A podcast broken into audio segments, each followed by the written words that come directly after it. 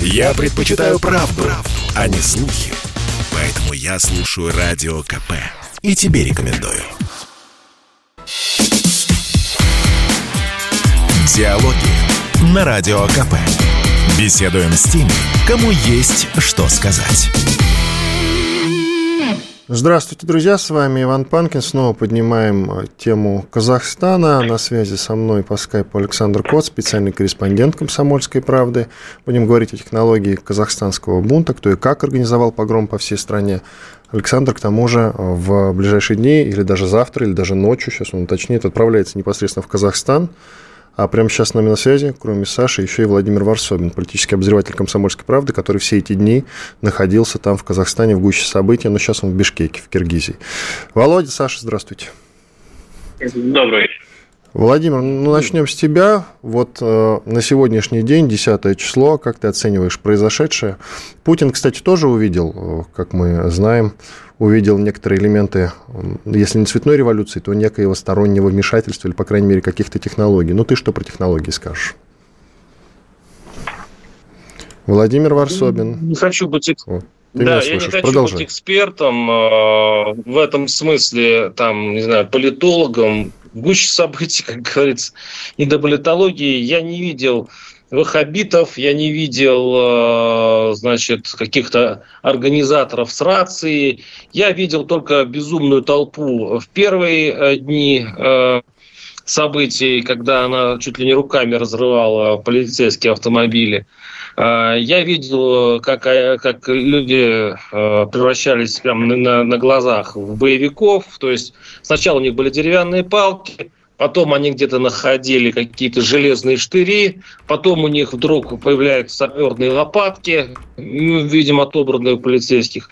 В общем, такая, мне такое впечатление, что это была просто такая дичь, но сейчас, после всего этого, я начал э, подумать, а почему власти отдали на два дня город на разграбление?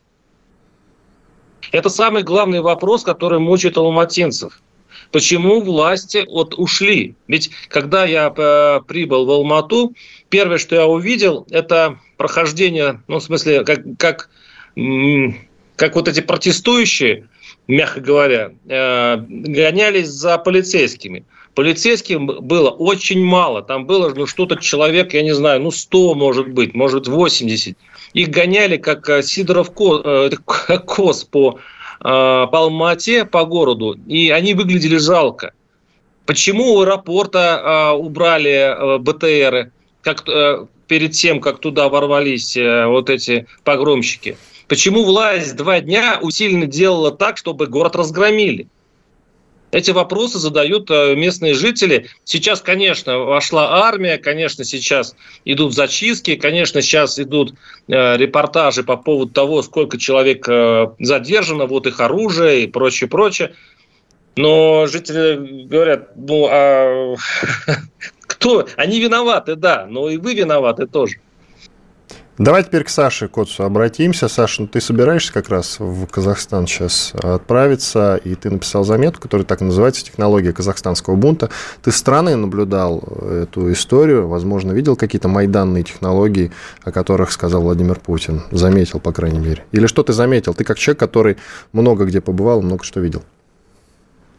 Ну, смотри, вот эта история, она все-таки отличается от э, цветных революций на Украине, Беларуси, прежде всего, наверное, размахом, потому что если мы говорим о Киеве или о Минске, это все-таки э, ну, один город и какая-то там одна точка, если мы говорим о Киеве, одна маленькая точка э, в центре города, ну и шествия в Минске, они тоже происходили исключительно там в центре города. Конечно, э, отреагировать на такие выступления намного проще, чем э, на э, беспорядки, которые впихивают в разных городах одновременно, и надо разрывать все свои немногочисленные там, ресурсы а, между этими точками. Проще отключить, конечно, интернет а, в центре Минска, да, в, там, где происходит а, массовое шествие, чем по всей стране. Хотя а, все-таки в первые два дня и в Минске отключали по всей стране, но там хотя бы через VPN можно было пробиться. Здесь,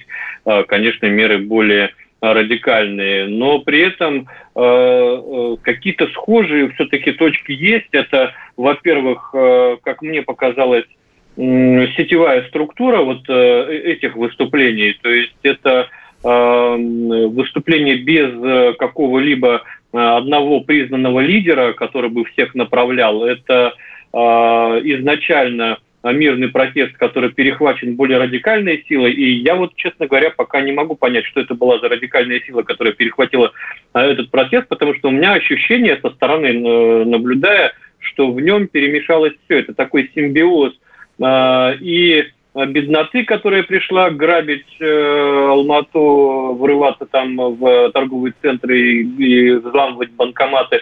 Это и какие-то криминальные группировки, которые под шумок хотят там и Э, боезапас свой пополнить, э, оружейный арсенал свой и так далее. Естественно, исламисты, потому что э, ну, часть того, что происходило, имеет явный почерк исламских радикалов, те же обезглавленные несчастные нацгвардейцы или полицейские, это тоже имеет место быть. Ну и вот то, о чем Володя говорит, какой-то силовой след – Э, ну, во-первых, э, кто-то же проморгал все, все, все это дело. Там немаленькое количество этих людей, э, радикалов вышло, в том числе исламских. Кто-то их то ли крышевал, то ли опекал для каких-то своих целей. Уже там обвинен в госизмене глава Национального комитета безопасности, его замы уволены, два зама, по-моему, трое э, высокопоставленных силовиков сегодня э, умерли при странных обстоятельствах, то ли покончили с собой, то ли инфаркт.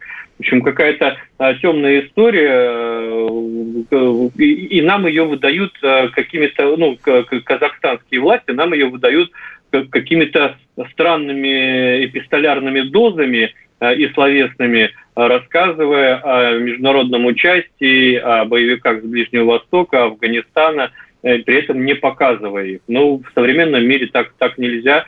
Я могу предположить, конечно, что если они присутствовали, то с ними сейчас работают соответствующие спецслужбы, чтобы а, выявить всю э, цепочку этих э, спящих ячеек по всей стране, но то, что часть участников этих трагических событий имела отношение к террористическим организациям, ну, я готов в это поверить, и то, что они были некими спящими ячейками в этих городах, в это тоже э, легко на самом деле поверить, э, учитывая опыт, ну, например, Саш, а, того же Саш, Афганистана, Саш, когда ну, крупные прости, города это, да. брали... Саша, Саша, давай Володю послушаем, что-то хочет сказать, он пробивается, у него со связью проблемы. Я понимаю, да. Да, здесь проблема-то в чем? Э, я тоже готов поверить. Слово «вера» вообще здесь, мне кажется, не очень уместно. Здесь я, э, я тоже готов поверить, что там есть исламисты и так далее. Но если, ну, коль мы держимся этого мнения, то надо предъявить, во-первых, действительно отрезанные головы, потому что их никто не видел, это во-первых. А во-вторых, э, сейчас же казахстанская пропаганда показывает задержание вот этих псевдореволюционеров, да, погромщиков. Но там все время получается так, что оружие и много-много алкоголя. Это все вместе обычно. Вот я сейчас смотрю, много-много алкоголя. Но на самом деле, вот я сейчас нахожусь в Бишкеке, разговариваю с местными, которые пережили три местных революции. Э, киргизы говорят, очень похоже на события 2005 года, когда в городе было безвластие, и три дня город грабили. И теперь половина сел э, Киргизии имеет у э, себя имущество, которое, э, значит, местные селяне все с теплотой вспоминают эту революцию 2005 года. Они обзавелись очень многим имуществом, много мебели они получили, вынесли, много техники и так далее. И надо понимать, что у Алматы находятся очень бедные дети села, и, и, кстати, э, вот именно вот эти селяне, у меня такое впечатление, и дорвались до, до города. И снова я возвращаюсь к своему вопросу. Почему власти как будто специально спровоцировали этот бунт? Почему? Они просто сказали, ребята, мы уйдем на два, на два дня, прикроем глаза, делайте, что хотите, ничто вам за это не будет. Поэтому и разгромлен был э, вся Ломаата. И вынесено буквально ну, все, что можно было вынести. Ты знаешь, селяне, для селян довольно странно захватывать э, оружейную комнату Национального комитета, безо... Национального комитета безопасности. Вот я согласен с Александром за... в этом смысле. Да. Захватывать э, телерадиокомпании. Вообще человек, странно... который не держал захватывать... оружие, никогда оружие брать не будет в руки, действительно. Ну, вот это, это очень не странно. факт, это все... Э, почему? Когда подвозят на площадь, начинают раздавать, я думаю, можно поддаться какому-то искушению, особенно люди молодые, но... Так им и надо уметь обращаться, Саш.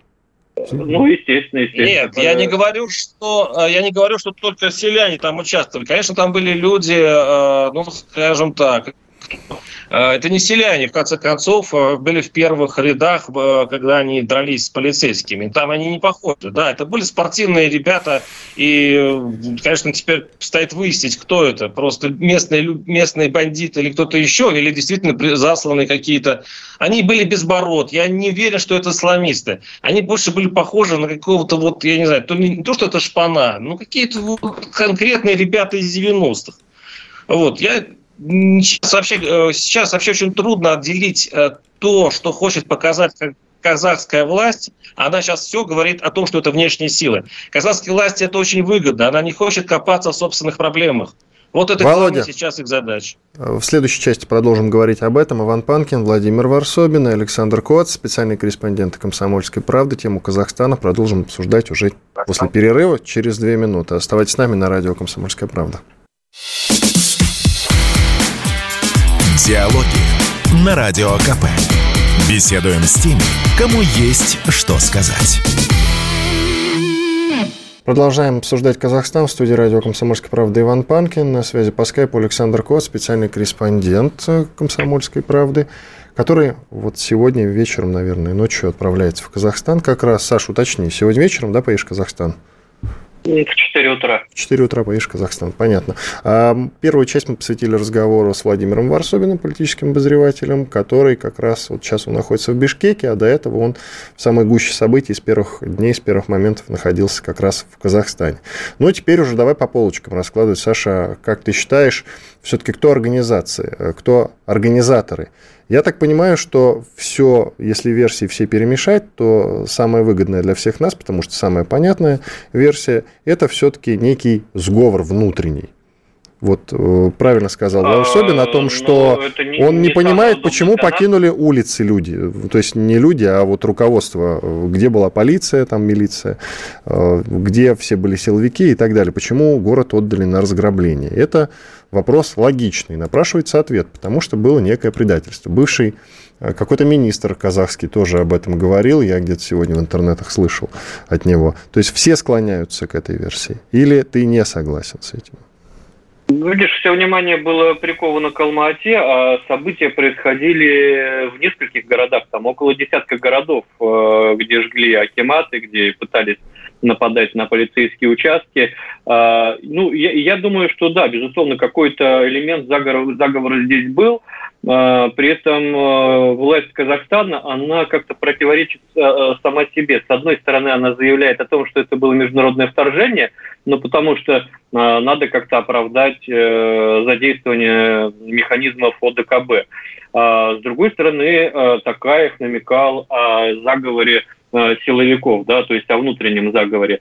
Э, я думаю, что элемент этот был, но при этом э, мы вот долгие годы слишком хорошо думали о самом Казахстане. То есть это такая, такое крепкое государство в Средней Азии, если сравнивать с соседями, у них все хорошо с экономикой, у них все хорошо с силовыми структурами. Оказалось, что это совершенно не так. То есть Такаев в своем вчерашнем, по-моему, обращении к нации Э, сказал, что вдруг э, выяснилось, что э, не хватает спецназа в стране, что не хватает квалифицированных спецслужб, что не хватает для этих спецслужб спецсредств, с помощью которых можно выслеживать спящие ячейки, как это делает, допустим, ФСБ в России. Если мы посмотрим на задержание последних лет, предотвращенные теракты, то это все как раз выходцы из Средней Азии. То есть э, я вполне допускаю, что просто э, у Казахстана не хватило силенок для того, чтобы в первые два дня дать э, отпор вооруженным мародерам, террористам,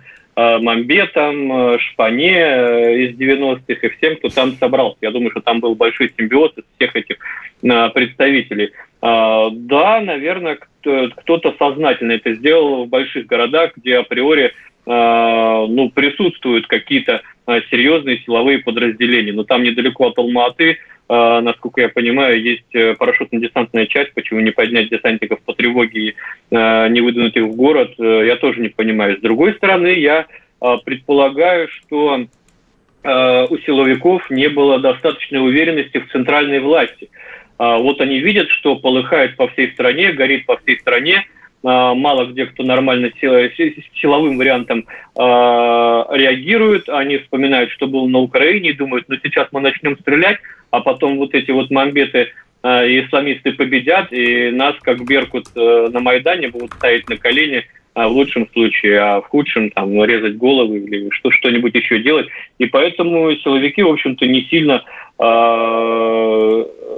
пытались противостоять всей этой бесчинствующей э, толпе. Я вот этот вариант тоже допускаю, но все-таки какой-то силовой э, след он здесь есть. Ну, не просто так, да, наверное, арестовывают э, главу Комитета национальной безопасности. Это аналог российских ФСБ. Представляете, вот если бы у нас там арестовали Бортникова в результате какой-нибудь, каких-нибудь событий. Ну, то есть очевидно, что и было какое-то предательство изнутри, потому что, ну, вообще вот такие события, они невозможны, во-первых, без эм, Э, неких предпосылок, да, э, совершенно объективных, но они есть. Э, там изначально предъявлялись сугубо мирные требования, понизить цены на газ автомобильный, которые задрали там чуть ли не в три раза.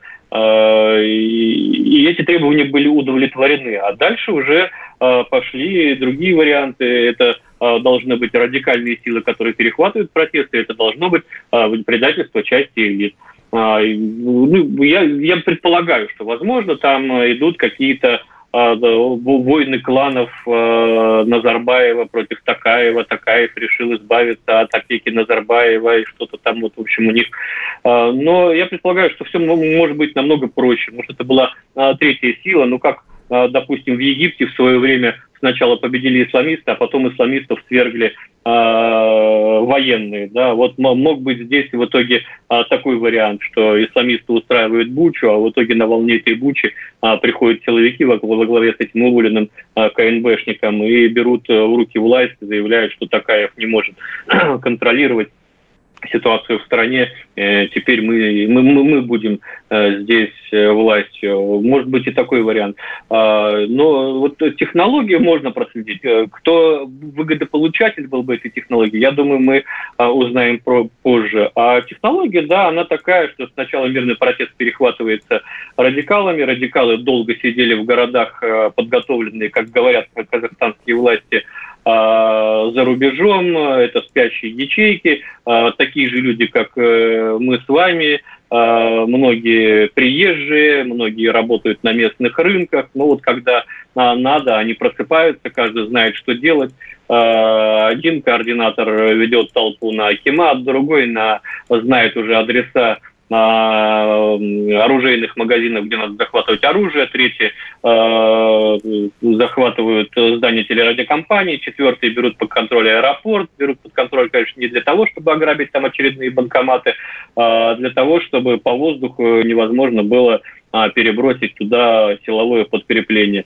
Вот. И, и, ну, вот, в принципе, логичным э, завершением всего этого Э, должно было бы поднятие какого-то флага над, я не знаю, над Акиматом сгоревшим, там, зеленого знамени ислама, объявление вилаята Южного Казахстана или что-то подобное. Но вот э, этого не произошло только потому, что э, Такаев э, ну, не повел себя как Янукович. Да? Он дал, э, во-первых, приказ на жесткое подавление. Я думаю, что под это, жесткое подавление попали не только исламские террористы, но тут, как говорится, не до жиру. Э, ну и обратился за помощью к ОДКБ, которое ну, фактически дало возможность силовым структурам Казахстана высвободить какие-то ресурсы с охраны обороны стратегических объектов, которые занялись миротворцы, и направить их на зачистки, которые сейчас идут, повторюсь, не только в Алма-Ате, они а, идут по всей стране, а, просто в Алма-Ате это все носило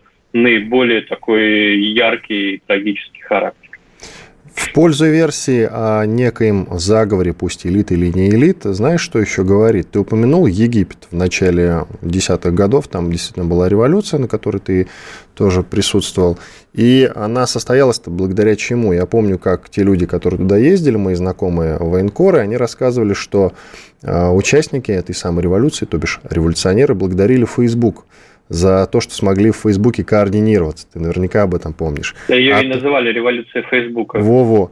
А здесь года. сейчас моментально единственное, что сделали правильно, это отключили э, мобильную связь и интернет. Но ведь сколько примеров было после этого? Почему все остальное это не работало? Не была налажена никакая координация. У нас Турция, госпереворот был буквально пару лет назад, несколько лет назад. А в Киргизии революции, вон три штуки уже, сейчас Володя как раз находится в Бишкеке, Володя Варсобин, ну и так далее, Минск, Украина и так далее. Но вот одно было сделано, но ничего другого не было сделано. Вот это странно или, или просто случайность, как ты считаешь? Я думаю, что это была неожиданность для, для властей. То есть они, те, те люди, которые отвечали, должны отвечать за выявление готовящихся таких подобных массовых выступлений, а, они все это, как сказал Такаев, проспали. А, ну, проспали это не только они, и для России это стало неожиданностью, и а, на Западе двое суток думали, как на это реагировать. То есть я думаю, что это все-таки некая эволюция вот этих, эм, эволюция в технологиях цветных революций, когда Э, учатся и на ошибках э, своих э, турецких, и на ошибках в Белоруссии, понимают, где они могут обойтись без социальных сетей и мессенджеров, понимают, как наладить какую-то связь между, там, я не знаю, командирами этих ячеек, координаторами, кураторами. То есть эволюционирует потихонечку по, по мере того, как Э, мир э, учится противостоять э, цветным революциям, ну, вот как это случилось в Беларуси жестко, но, тем не менее, они это пресекли. Там можно много говорить о том, что насколько правомерно они применяли силы или неправомерно против э, простых мирных демонстрантов или против радикалов, но факт остается фактом, Лукашенко все-таки не дал э, свершиться этой революции у себя в стране. И, безусловно, те силы, которые стоят за этими э, попытками переворота, они извлекают из этого уроки и ну, привлекают какие-то новые технологии, новые методы, чтобы их сложнее было вычислить. Иван Панкин, на, специально... Иван Панкин, специальный корреспондент «Комсомольской правды» Александр Кот. Диалоги на Радио КП. Беседуем с теми, кому есть что сказать. В студии Иван Панкин, на связи по скайпу Александр Кот, специальный корреспондент «Комсомольской правды». Подводим предварительные итоги произошедшего, произошедших, правильнее будет сказать, протестов в Казахстане. Предварительные, потому что еще ничего не понятно.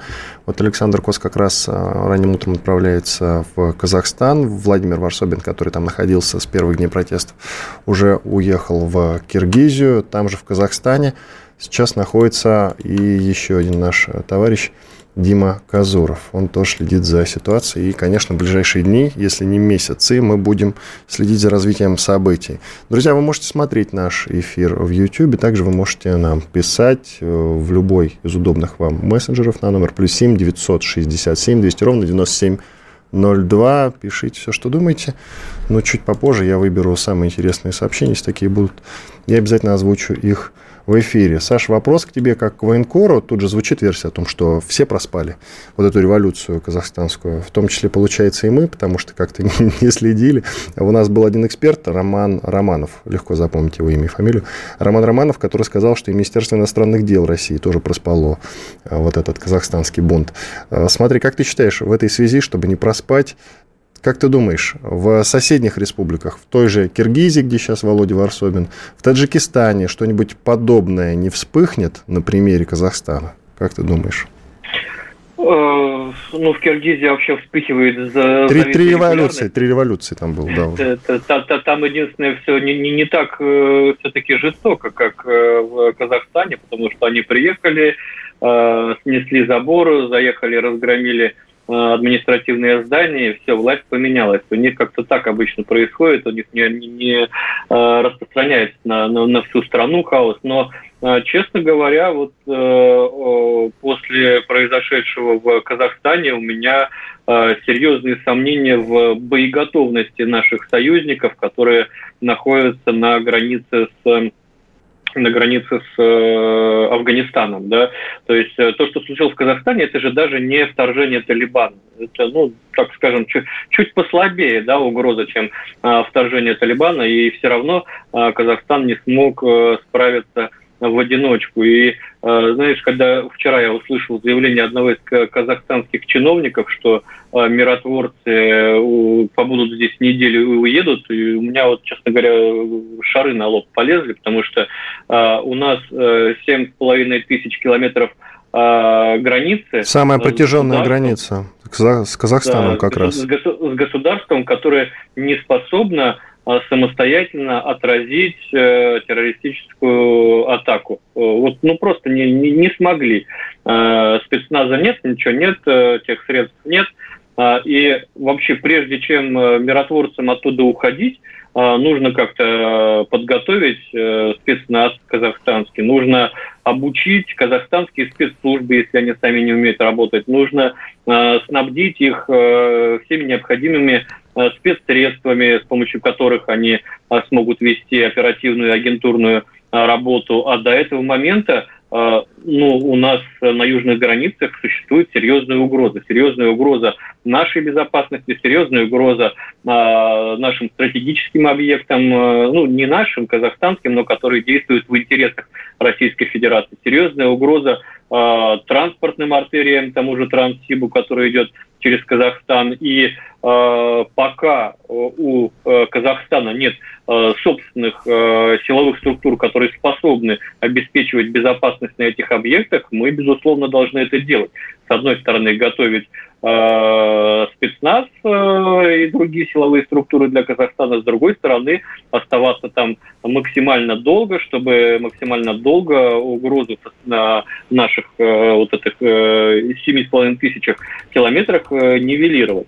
Ну, вот. И, честно говоря, мне изначально не очень нравилась идея вот этой временной миротворческой операции, куда отправляли россиян. Потому что, с одной стороны, мне показалось, что это некая попытка э, властей Казахстана, ну, что ли, переложить часть ответственности за кровь на э, страны ОДКБ, но, слава богу, они не привлечены к э, боевым действиям, к зачисткам и так далее. Они занимаются только охраной, но это все равно э, оставит некий след в определенных слоях казахстанского общества, потому что все вот эти вбросы, которые сейчас работают и украинские цепсошники, информационные борцы, и э, западная пресса, которая рассказывает, как российские десантники, значит, там э, десятками убивают э, несчастных мирных протестующих, все это э, оставит э, какой-то осадок э, в Казахстане. И, к сожалению, э, человеку с ружьем-то ты ничего не скажешь, но я боюсь, что когда миротворческая операция закончится и российские миротворцы вернутся домой, э, все свои обиды, вот эта националистическая часть э, казахстанского общества будет вымещать как раз на русском населении, на 3,5 миллионов э, человек русских, которые до сих пор проживают в этой стране. И вот кто их будет защищать, когда миротворцы уйдут, мне не очень понятно, поэтому я, конечно, э, за то, чтобы российские войска оставались э, в, Казахстане, не знаю в каком качестве, э, пусть не по линии Насколько? пусть по линии пусть по линии каких-то, а насколько, насколько они остаются в Киргизии, насколько они остаются в Таджикистане, насколько они остаются а, в Сирийской Арабской Республике. В Таджикистане пусть база будет... наша есть, тогда базу надо строить. Ну вот, тогда базу надо строить. Ну вот э, я же говорю, может быть не по линии ОДКБ, а по линии двухсторонних э, соглашений между Москвой и Нур-Султаном. Э, это надо делать, потому что без присутствия российского, российских вежливых людей на территории Казахстана э, спустя, ну, может быть, год, может быть, два, все это начнет э, сказываться именно на русском населении. Я думаю, конечно, сейчас у нас будет очередная волна исхода из Казахстана э, наших соотечественников русскоязычных на историческую родину, потому что, ну, вот они посмотрели, как вроде бы стабильная э, страна, и вот так вот в раз, э, ну, просто э, погружается в полный хаос, да. И, и, конечно, если были какие-то сомневающиеся люди, они сейчас будут принимать решения в пользу переезда в Россию. А если, а когда уйдут наши миротворцы, я думаю, это будет еще одна волна на отъезда соотечественников, которые будут бояться, что теперь им будут, будут мстить за там, оккупацию, еще что-то. Звучат же такие э, заявления об оккупации, в том числе, кстати, и в Москве от представителей э, казахстанской диаспоры, которые говорят, что как ни назови ты э, эту миротворческую миссию, по, по сути, это оккупация. Вот, поэтому я, меня больше, конечно, вот эта э, сторона нынешних событий беспокоит. Э, ну, то есть, с одной стороны, это 7600 э, километров границы с государством, которое не может самостоятельно справиться с террористической угрозой, а с другой стороны, это наши, наши люди, на, на которых будут вымещать свои обиды, э, маргиналы, националисты, которые сейчас не смогли э, там, отвоевать какие-то свои гешефты. Кстати, ты сказал про вежливых людей, упомянул их, и я вспомнил, сегодня смотрел телеканал «Дождь», иногда балуюсь этим, и там как раз одна из э, тех, кто вернулся военным бортом из Казахстана в Россию, женщина рассказывала, что военные вели себя очень вежливо как в 2014 году. Без шуток. Ну, кстати... Это такой, это такой новый, ну, новый стиль да, с 2014 года, когда э, человек э, в форме и с оружием не должен вызывать каких-то негативных эмоций. Этот э, подход практикуется в том числе, кстати, и в Сирии, где э, российская армия не только помогает справиться с международным терроризмом, но и разводит там гуманитарку, фотографируется с детишками и так далее, и так далее. Поэтому это, э, наверное, такой элемент, э, может быть, мягкой силы, которую распространяет Министерство обороны Российской Федерации. Ну, то есть с мягкой силой-то у нас оказывается все нормально, ее критикуют часто. Давай у нашей аудитории спросим, как э, наши слушатели относятся к миротворцам. Я имею в виду, стоит ли нашим миротворцам задерживаться в Казахстане надолго, да или нет, друзья, вы можете написать на любой из удобных вам мессенджеров, WhatsApp, Telegram, Viber или посредством смс-сообщения, плюс 7 967 200 ровно 9702. Чуть попозже подведем итоги этого вопроса. Тут, кстати, смотри, интересная тема от президента э, Таджикистана, который говорит, что необходимо создать пояс безопасности вокруг Афганистана. Эмомали Рахмон назвал Путину и Лукашенко меры, которые до сих пор не приняла ОДКБ. Он считает, что на фоне вот этих самых столкновений в Казахстане особую значимость приобретает то, что происходит на границах ОДКБ. И, по его мнению, Альянс должен создать вот этот самый пояс безопасности вокруг Афганистана. Возможно это в ближайшей перспективе или, или нет? Пойдут на это Путин? Ну, главное, Путин. Если Путин ну, скажет, надо. Комсомол ответит, есть. Я так понимаю. Как говорили в фильме, в фильме ДНБ «Нет преграды патриотам». Ну, это, конечно, возможно. То есть э, я прекрасно понимаю, что, эм, опять же, глава Таджикистана пытается сложить в себя часть ответственности за эту, этот сложный участок границы, который проходит в том числе и в Таджике, по, по, по таджикской границе, да, а, туда можно отправить коллективные а, силы, сделать буферную зону, которая бы там была призвана нейтрализовать угрозу вторжения со стороны Афганистана. Все это можно делать, э, но надо все-таки работать э, с нашими партнерами по УДКБ, чтобы э, в ответ на вот эти действия России все-таки их, их стороны э, шли какие-то жесты и действия по отношению, опять же, к тем же русским в их республиках, по отношению к мигрантам, которые к нам едут работать. Вот. Давай перерыв сделаем, Саша. Тема, конечно. Иван Панкин и Александр Кот, спецкор «Комсомольская правда». Через пару минут продолжим. Диалоги на Радио КП. Беседуем с теми, кому есть что сказать. В студии Иван Панкин, на связи по скайпу Александр Коц, спецкор «Комсомольской правды», который отправляется вот 4 утра, отправляется в Казахстан. Как раз э, подводим предварительные итоги того, что в Казахстане произошло, ну и продолжает происходить, потому что открытий чудных будет, я так понимаю, еще очень много. К нам присоединяется Александр Лапин, писатель, автор книги «Суперхан» о клане Назарбаевых. Он много лет работал, собственно, корреспондентом «Комсомольской правды» в Казахстане. Александр Алексеевич, здравствуйте.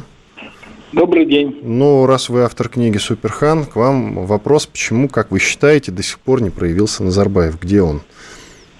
Может он быть, это особенности менталитета какие-то, что вот он отмалчивается. Что происходит в этом смысле? Самый интересный и волнующий вопрос сейчас. Во-первых, он, э, судя по всему, болен. Я видел его последнее, э, так сказать, э, появление на публике. В конце декабря. Здесь, да, у нас здесь в России, он уже, видно, выглядел очень тяжело. Это раз. Во-вторых, э, недавно в Казахстане было э, такое сообщение проведено, что якобы его пресс-секретарь выступил и сказал, что Назарбаев сам отказался от должности председателя как, Совета э, безопасности, Совета безопасности, последней должности, которую он занимал, для того, чтобы э, в стране, так сказать, была э, установлена конституционная демократия, порядок и так далее, и так далее. Но это, опять же, выступил ее пресс-секретарь, но сам он не появляется. Это третья причина, по которой я считаю, что вот эти выступления, они были э, очень остро направлены, скажем, лично против него, потому что это уже давно там ходит э, «старик, уходи» такой лозунг по Казахстану. Митингующие, и... когда шли по площадям, по улицам, как раз кричали об да, этом. Да, да, да. Это и раньше кричали, когда он года три еще только пере, передавал власть. Вот. Ну и в-третьих, он не хочет, наверное, э, сегодня выставляться для того, чтобы не стать мишенью для многих э, тех, кто его критикует, его правление, потому что в конечном итоге э, вот это вот выступление, оно стало, наверное, результатом его правления. Потому что э, когда люди узнали о том, что газ повышается в два раза, стоимость газа, то пошли такие, ну, люди, они простые, да, они просто говорят, мало того, что вы, так сказать, всю страну приватизируете, вы еще и хотите нас теперь еще раз ограбить, да, их не интересует, какие там возникают, значит, э, нюансы политики там или э, продажи газа на бирже и так далее. Они видят простые какие-то результаты. Вы, вы решили нас еще раз ограбить, поэтому э, возникла вот такая волна. Вот так, мне кажется, в данной ситуации. А вообще некоторые вот мои казахстанские, они, э, товарищи, э, говорят такие вещи, что, мол, ситуация сейчас складывается такая же, как была с узбекским лидером, да, помните, что он уже умер давно, а, так сказать, все это скрывается. Но я не особо верю в эту, в эту так сказать, э, версию, но все может быть. А почему вы не верите в эту версию? Вот вы сказали, что он, скорее всего, ну, не хочет по каким-то причинам выступать сейчас, да, привлекать внимание. Но ведь под угрозой сейчас э, его родственники находятся, дочери, там вот эти вот его, ну, остальная родня. Под серьезно, если он не будет ничего говорить, его, то их его, его на площади подвесят. Его, его выступления э, могут вызвать э, очень большой негатив как раз по отношению к его родственникам. Сейчас лучше бы по, как бы притихнуть и успокоиться. Я так думаю, такая логика. Потому что слишком надоел клан Назарбаева, скажем, казахскому народу. Устали они от него. Хорошо, скажите, пожалуйста, вы верите в ту версию, а, по крайней мере, это одна из многих версий, которые циркулируют вот в общественном пространстве и сознании сейчас, о том, что это некое предательство Такаева, и он таким образом жестким способом отодвинул Назарбаева? Я больше верю в версию в том, что э, хотели сместить самого Такаева, скажем так. И через какое-то время, если бы удалось его, так сказать, изгнать из-за корды, да, то через какое-то время появились бы люди, которые бы претендовали на эту должность, нежели э, такой хитрый ход у Такаева для того, чтобы...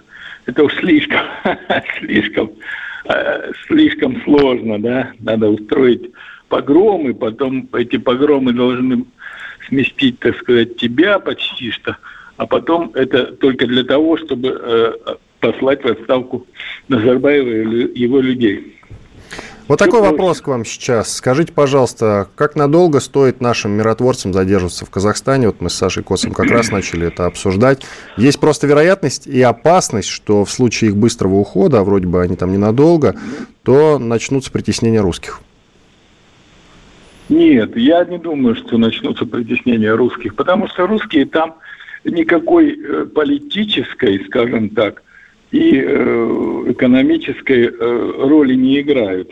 То есть они как бы Назарбаем в свое время уже давным-давно законом о госязыке. Мы вот все обсуждаем украинский закон о государственном языке, но в Казахстане был принят еще раньше закон о госязыке, по которому все чиновники должны быть э, знать язык. Но так как и сами казахи, большинство из чиновников его не знают, а уж русские тем более, а русскоязычные были полностью вытеснены из власти, полностью вытеснены из каких-то там выборных кампаний и прочего, прочего, прочего. Поэтому они так, собственно, растут, живут, существуют, но особой никакой роли не играют. И это внутри казахские дела, это внутри э, их, так сказать, внутри, скажем, жузовые, внутри родовые, ну, как бы идет борьба за власть в Казахстане, какой из кланов будет э, находиться у власти. А русские здесь, они как бы роли не играют. Спасибо Я не большое. Думаю, что это будет, что на них отыграются. Нет. Спасибо. Александр Лапин, писатель, автор книги «Суперхан» о клане Назарбаевых. Э, много, э, много лет Александр Алексеевич работал собственным корреспондентом «Комсомольской правды» в Казахстане. Саш, ну вот видишь, э, опасности нет, как говорит человек, который долгое время работал там. Но он говорит об опасности со стороны властей, а я все-таки говорил об опасности на бытовом уровне. А, в опасности, там, когда э, ты не можешь высказать свои претензии, ты что ко мне сюда приехал с оружием, с автоматом, но зато как только человек с оружием, с автоматом уедет, он запросто, запросто сможет эти претензии высказать своему соседу со славянским лицом. Я, собственно, об этом говорил. А, ну и то, то, то, что озвучил Александр Лапин, э, это и называется притеснением русскоязычных, когда а, всех выдавили из власти, из бизнеса. И мне кажется, что, что сейчас как раз на тот самый удобный момент, чтобы э, ну, фактически за э, спасение э, режима Такаева можно все-таки политически настоять на каких-то вещах, которые были бы приемлемы для русских, проживающих в Казахстане. Можно поднять вопрос а, об этой латинице, зачем вам с кириллицы переходить на латиницу. А, можно поднять вопрос о русских во власти, можно поднять вопрос о, о государственном языке и а, ну, аккуратно, дипломатично. То есть, подожди, подожди, правильно ли я тебя понимаю, это хороший, удобный момент для неких ультиматумов, выгодных России сейчас? В адрес Казахстана? А, в, в, выгодных... Э, военная России, база, сколько, кириллица. Сколько, военная база, кириллица, э, нормальное положение русскоязычного населения в, в стране. Э, безусловно, это выгодный момент для того, чтобы вернуть свое влияние Э, на, в наших э, геополитических, э, на наших геополитических территориях, пока, пока это можно делать, пока открылось окно возможностей, потому что мы же видим, как периодически среднеазиатские республики дрейфуют в сторону там, Великого Турана, в сторону Турции. Вот сейчас, мне кажется, тот самый момент, когда можно показать и той же Турции, кто кто, собственно, здесь хозяин. Кстати, а, самый интересный момент, что сейчас а, началось э, на фоне миротворческой операции в Казахстане, обострение в Сирии. Сегодня в провинции Идлиб протурецкие боевики перешли в наступление на правительственные силы по всей э, линии соприкосновения в надежде там отжать э, стратегическую трассу М5, тоже это может быть непростое совпадение, а некая реакция Турции на поползновение России в среднеазиатском регионе. Ну и вообще Путин сегодня сказал, что мы никому не допустим, э, никому не, не разрешим, значит, я цитирую недословно, но устраивать цветные революции Э, в нашем доме, сказал Владимир Владимирович. Вот, а я как бы голосую за Владимира Владимировича и всецело его поддерживаю. Ну вот ты, ты сказал про окно возможностей. Ну как бы окно возможностей, мне сейчас подумалось, не превратилось в окно Авертона. В том смысле, что если сейчас вот э, после наших ультиматумов, если вдруг они будут, конечно, и начнут выполняться, упоротые националисты среди казахов начнут кричать, что это все русские спровоцировали. Но это пока что в качестве а, шутки. Они, все равно начнут это кричать. Они все равно начнут это кричать, поэтому ну, я не, не вижу здесь большой трагедии. В конце концов, и с националистами э, власти Казахстана должны, должны работать жестко, как э, с России спрашивают за какого-то там побитого дворника э, МИД Киргизии, вот мы точно так же должны спрашивать за каждую слезинку русского ребенка, пролитую на территории Казахстана. С вами были Иван Панкин и Александр Кот, специальный корреспондент «Комсомольской правды», военкор. Он утром, я напоминаю, отправляется в Казахстан. Как раз и будем звонить и узнавать, как там дела. Стоит ли нашим миротворцам задерживаться в Казахстане? Устраивали мы опрос. Да, считает 100% нашей аудитории. Всего доброго, до свидания. Диалоги на Радио КП. Беседуем с теми, кому есть что сказать.